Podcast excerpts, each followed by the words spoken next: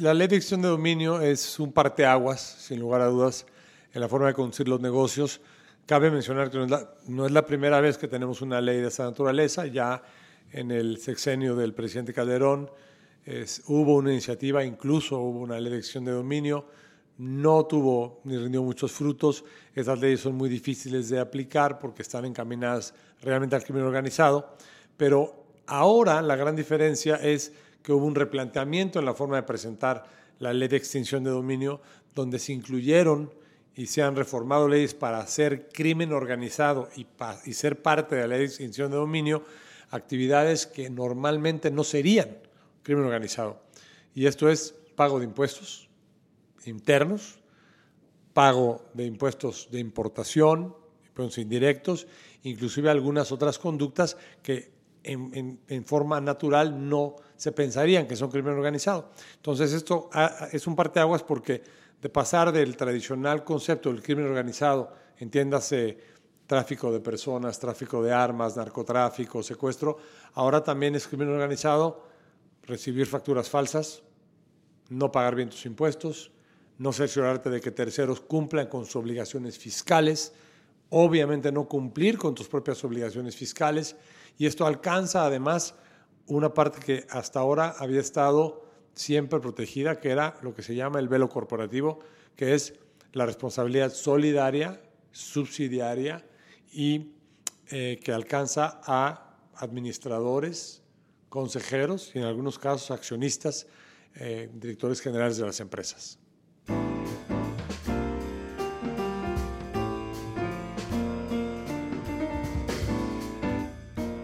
Él es Edmundo Elías, socio líder del equipo de comercio exterior en Ramos Ripoli Schuster. Este es el podcast de Ramos Ripoli Schuster y hablamos de los nuevos retos de los estándares del cumplimiento ético.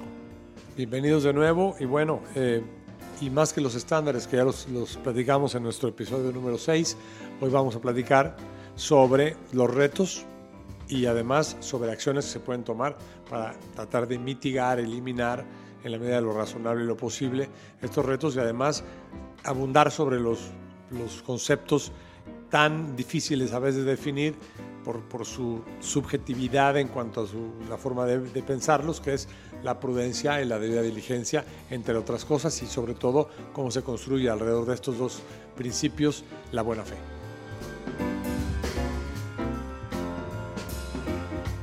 Edmundo, la forma de hacer negocios en México está cambiando y está cambiando también impulsado por la publicación de la nueva ley de extinción de dominio. Hay dos factores que se están mencionando y que no todo el mundo termina de comprender, la prudencia y la debida diligencia. ¿Qué retos tiene para el sector empresarial el cumplimiento de estos dos factores? Entender lo que es debida diligencia y prudencia en el contexto de esta ley de extinción de dominio y en el contexto de conducir los negocios en torno a estos dos principios hay que entender que provienen de la definición que está en la propia ley de extinción de dominio de buena fe. Y esa definición, pues esencialmente lo que, prevé es que debe de actuarse con prudencia y debida diligencia en la forma de conducir los negocios. Eh, no voy a citar, eh, digamos, a la letra lo que dice la ley, pero lo que establece es un estándar con esta combinación de dos principios. Aquí vale mucho la pena volver a señalar que la buena fe se debe de construir, a diferencia del famoso principio de presunción de inocencia, donde nadie es culpable hasta que no se demuestre lo contrario, el principio de buena fe se construye. Tú tienes que hacer cosas, tienes que tomar acciones para construir tu buena fe y esas acciones tienen que tener dos características ser prudentes y ser debidamente diligentes. Dos conceptos no fáciles de, digamos, de bajar al, terreno de juego. Y al terreno de juego me refiero a acciones concretas. Eh, son combinados, parece que no se deben de separar porque la prudencia tiene que ir pegada a la diligencia, pero en el, en el contexto del, de que estamos hablando dentro de las actividades comerciales de las empresas, se puede traducir, entre otras cosas, en documentar. Documentar todo lo que haces documentar desde saber quién es tu cliente proveedor, quién es tu socio de negocios, quién es tu asociado en, interna y externamente, hasta los documentos de la operación, de la contratación, y no solamente que tengas el documento, sino que el contenido del documento refleje esta prudencia y esta diligencia, que contenga ya en términos más contractuales las declaraciones, las cláusulas, las sanciones, los derechos respectivos que te permitan poder demostrarle a una autoridad que tuviste una gestión de documentos, una gestión administrativa y tuviste, eh, tomaste todos estos pasos que se requieren para decir fui prudente y fui diligente. ¿Qué tanto el sector empresarial, el empresario, la, persona de negocios, qué tanto debe de ahondar en esta proactividad de ser prudentes?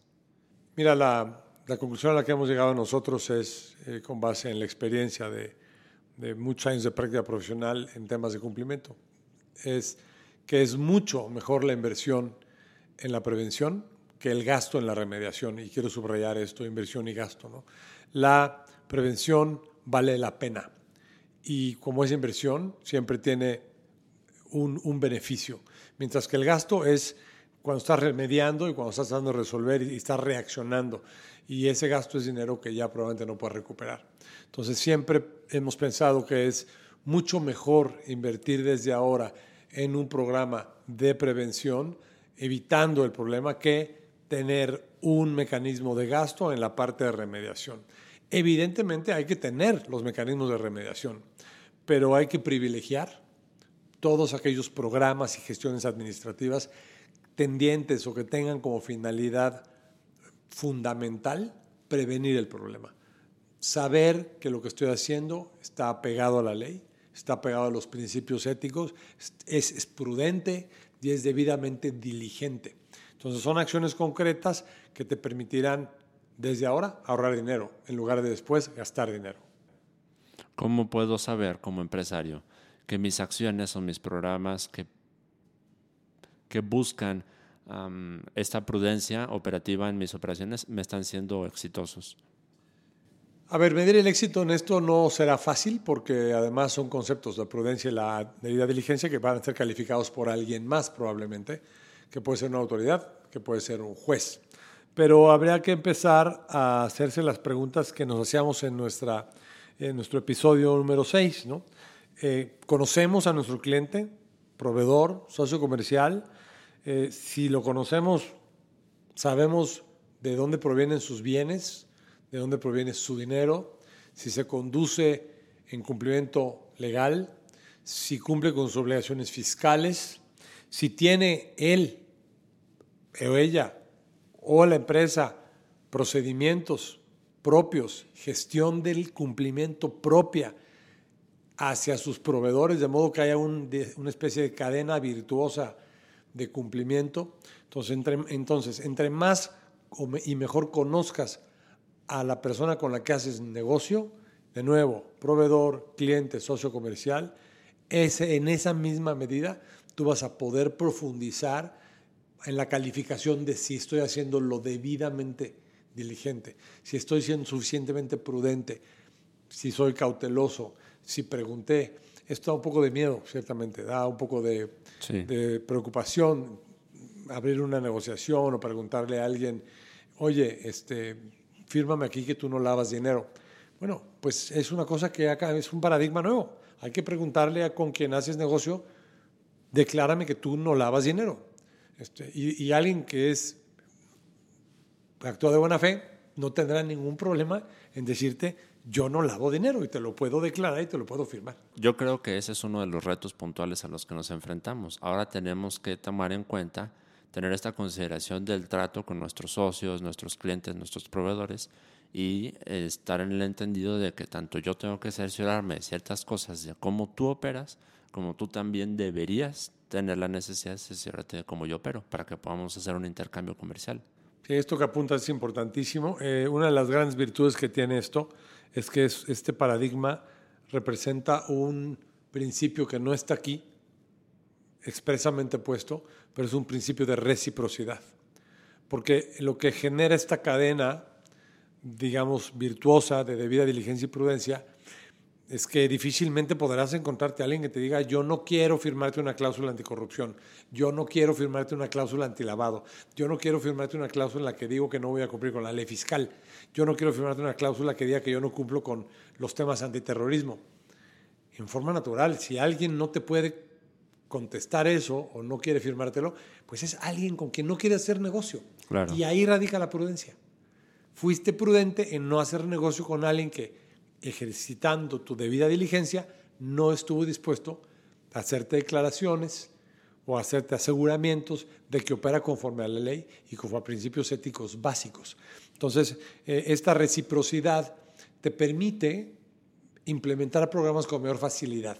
Ciertamente también la preocupación de que habrá algunas relaciones comerciales que serán difíciles de replantear porque puede ser que en la cadena esta de suministro tengas a un jugador más grande que tú, que no quiera negociar un contrato, o tengas a una entidad que tenga los llamados contratos de adhesión, estos contratos no negociables, inclusive contratos regulados, pero hay, habrá casos en donde estas, cuando son estas empresas y en estas situaciones, generalmente esas empresas tienen programas robustos de cumplimiento. La experiencia dice que estas empresas normalmente por ser o por ser transnacionales o por tener una injerencia de negocios más amplia, han tenido ya que revisar estos temas.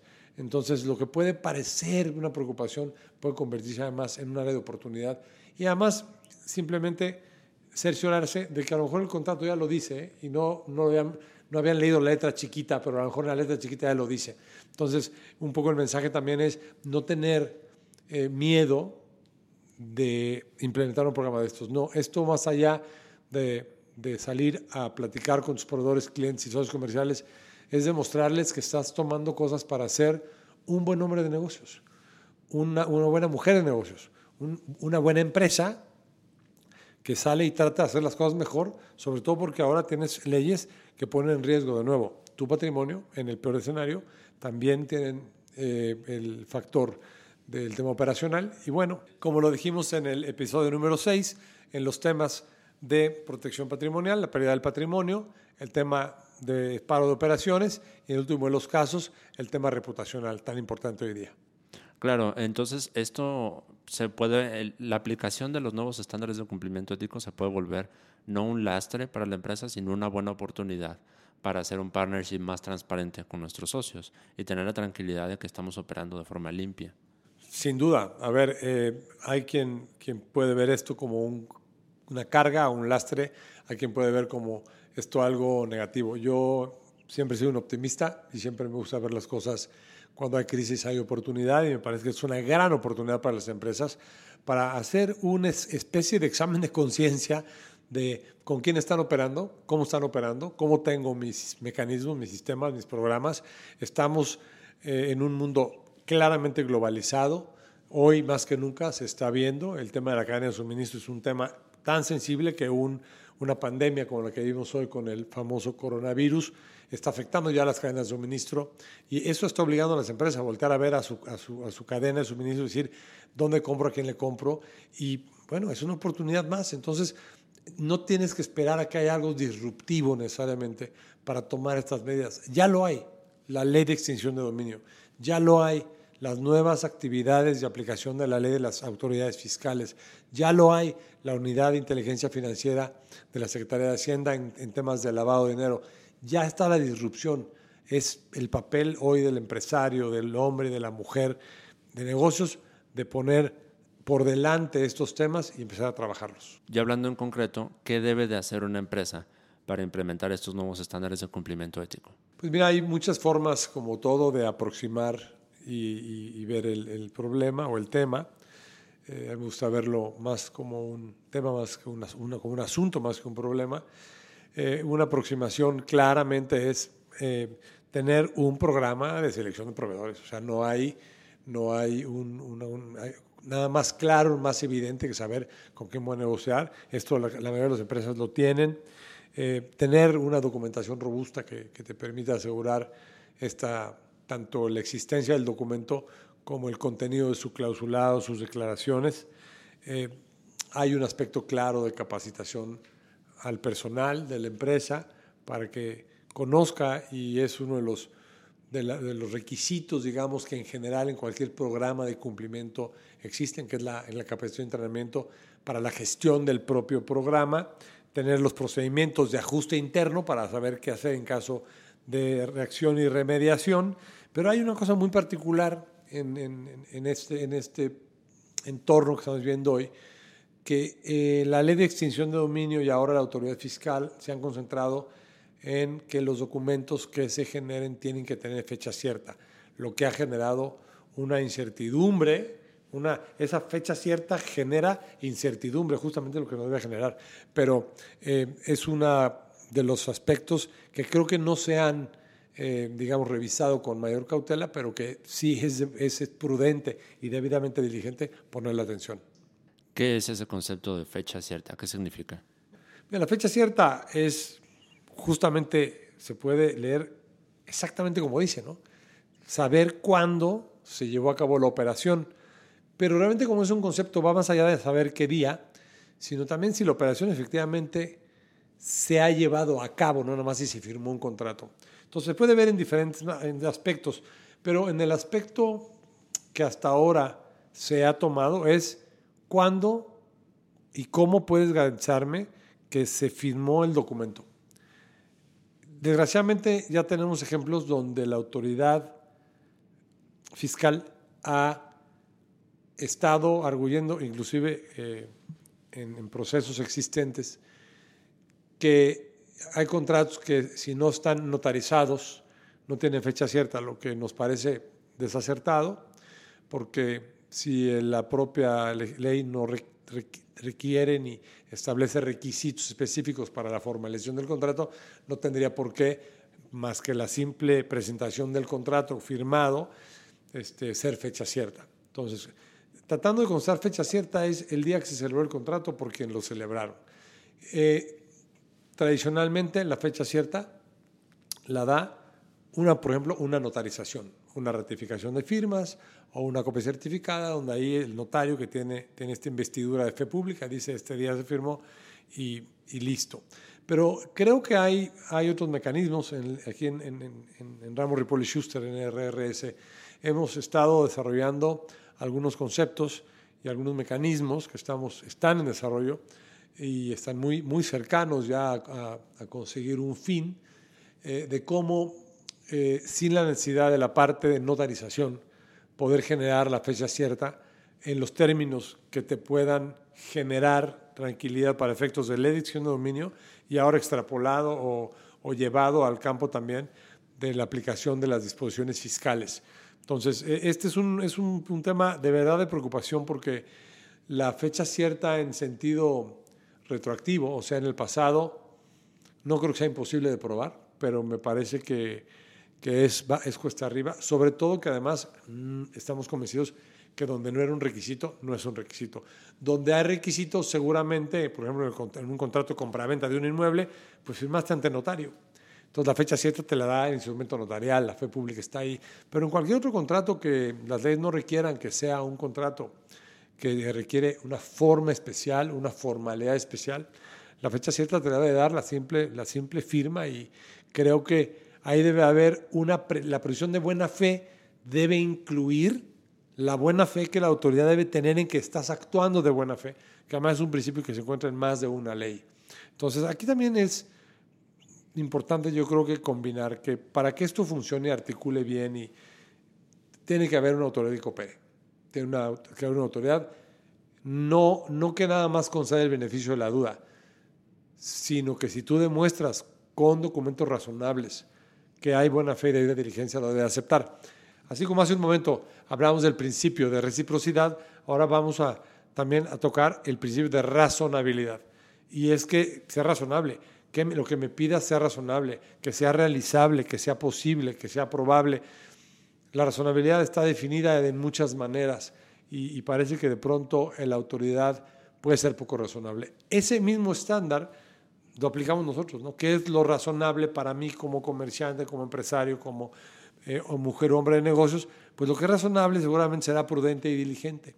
Eh, son conceptos de nuevo que tienen que explorarse, pero si juntas ahora prudencia, debida diligencia, reciprocidad, razonabilidad y le pones abajo quizás un principio de integridad, que quizás eso mande un mensaje mucho más claro, si eres íntegro en la forma que haces tus negocios, pues creo que, que eso explica de mejor manera lo que significa estos conceptos éticos y estos estándares nuevos que están ahora siendo aplicados.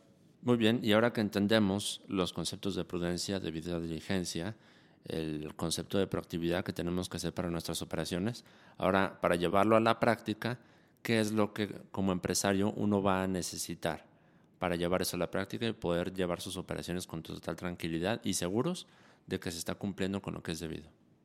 Estos son temas de cumplimiento legal y ético. Entonces se requiere alguien que los asesore en lo legal y, ¿por qué no?, también en lo ético. Entonces se requiere acompañamiento, se requiere asesoría legal, se requiere de una firma que tenga la experiencia, el conocimiento, eh, la historia, la data eh, de estos programas. Nosotros en, en Ramos Ripoli Schuster tenemos eh, la experiencia acumulada de varios años, eh, no tanto por los años de la firma, sino por los años de algunos de los socios de la firma que llevamos practicando por más de 30 años eh, en temas de cumplimiento y que nos ha permitido tener ya un bagaje de experiencia en el pasado. Pero además hicimos en eh, Rambo Ripoli Schuster un proyecto, un programa muy serio, interdisciplinario, que incluyó a todos los equipos y áreas de especialización de, de la firma, para hacer un programa de protección patrimonial y de operaciones que estamos implementando ya con varios clientes, donde apoyamos a la empresa desde eh, los procedimientos internos, la gestión de procedimientos, diseño de contratos, elaboración de contratos y eh, un mecanismo y métodos de gestión de la remediación. Entonces tenemos eh, ya implementado e integrado programas que además están vivos no estamos experimentando con nadie, no estamos usando a nadie de conejillo de indias. Eh, tenemos ya un programa que está siendo probado y bien probado. Ya tenemos varios clientes que están participando en el programa y, la verdad es que el resultado desde el principio ha sido de mucha satisfacción eh, recíproca y mutua tanto para el cliente como para, para el, despacho, para la firma, porque se han dado cuenta que eran cosas que tenían que haber hecho de alguna manera eh, y los que ya las tenían, pues reafirmaron que lo habían hecho bien. No, no todos eh, los que trabajan con nosotros no lo tienen, algunos ya lo tienen. A veces es más cuestión de revisarlo y los que ya lo tienen a veces es más cuestión de mejorarlo y los que no, pues ponerlo en práctica. Entonces, la experiencia hasta ahora ha sido fantástica. Yo los invito a que le den seria consideración a revisar cuidadosamente eh, cómo hacer esto, cómo implementarlo pero lo que es importante es la asesoría. Hoy no creo que, no creo que puedan implementarse estos programas sin el acompañamiento adecuado de expertos en la materia, que además no experimenten, que hayan pasado por este camino. Eh, estos temas eh, de cumplimiento ético tienen un bagaje, además, en el pasado, de temas ya platicados de anticorrupción, antilavado, hay experiencia acumulada en eso. Hay experiencia acumulada en, temas de controles a la exportación y programas antiterrorismo, eh, que pueden sonar como de ciencia ficción, no lo son, existen y están implementados.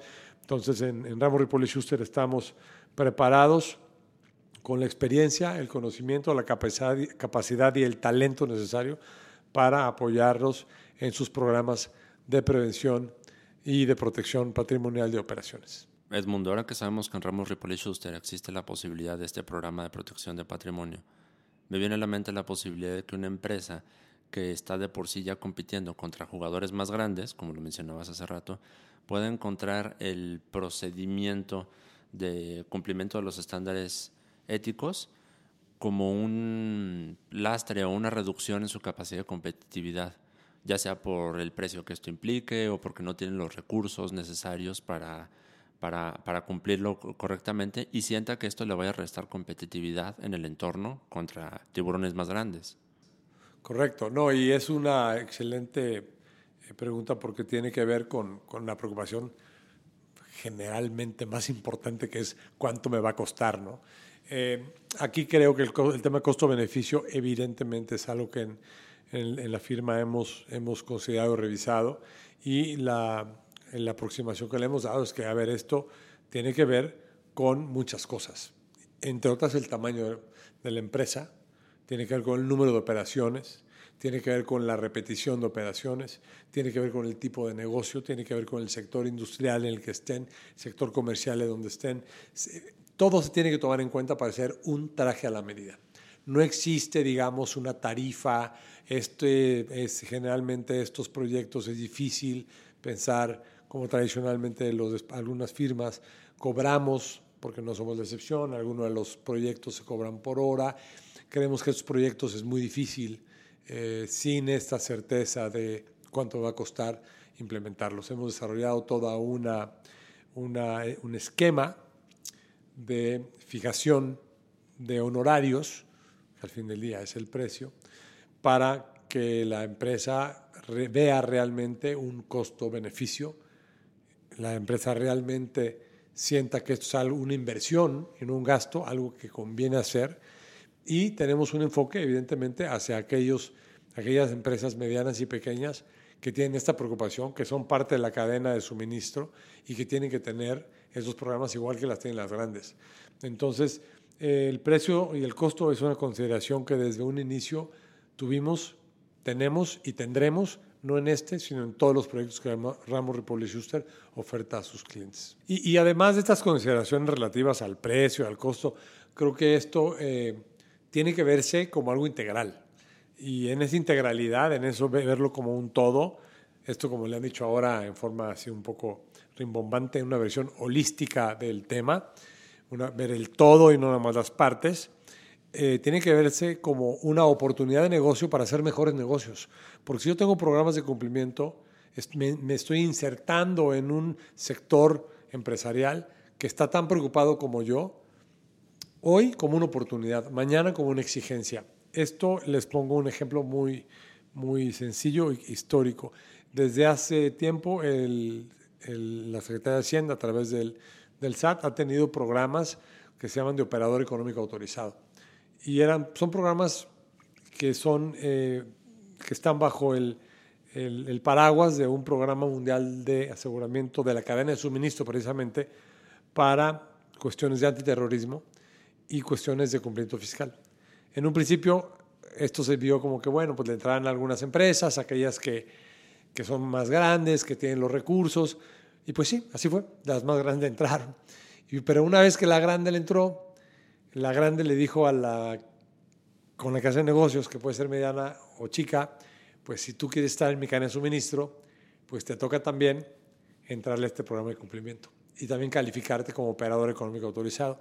Y eso empezó a generar una especie de eh, círculo virtuoso, eh, una, una cadena buena donde si bien no tienes que tener la certificación, sí significó que tenías que tomar medidas dentro de tu negocio para estar a la altura y cumplir con los estándares de, de, cumplimiento que tenía tu cliente o tu proveedor. Entonces, eh, creo que esto va a generar un cambio cultural similar. Entonces, no hay que verlo nada más como costo, hay que verlo realmente como una inversión y como una oportunidad. La oportunidad de ser mejor, la oportunidad de insertarte en un, nicho de empresas que están trabajando, operando con mayores estándares de cumplimiento. Y en última instancia, si esto no se puede medir en dinero hoy, qué bueno, quiere decir que, en el, el día de mañana tienes buenos programas, nunca te vuelves a preocupar de eso, el dinero no va a ser un problema. Si hoy no lo puedes medir y mañana tienes un tema de remediación, verás 100% que el costo va a ser altísimo. Entonces esto termina por volverse un valor añadido muy valioso para la empresa. Es un valor agregado que se vuelve un valor intrínseco y además que te convierte frente a los demás en alguien que cumple, pero también frente a tu propio equipo de colaboradores, tu propio equipo de talento, también que vean que trabajan y sientan orgullosos de pertenecer a una organización que trabaja bajo estos estándares altísimos éticos. Él es Edmundo Elías Fernández, socio del equipo de Corporativo y Negocios y líder del equipo de Comercio Exterior aquí en Ramos Ripoli Schuster. Este es el podcast de Ramos Ripoli Schuster. Cualquier duda que tengan o comentario respecto a este u otros temas, vamos a estar muy felices de respondérselos a través de nuestras redes sociales. Búsquenos en LinkedIn, Instagram, Twitter y Facebook como Ramos Ripoli Schuster.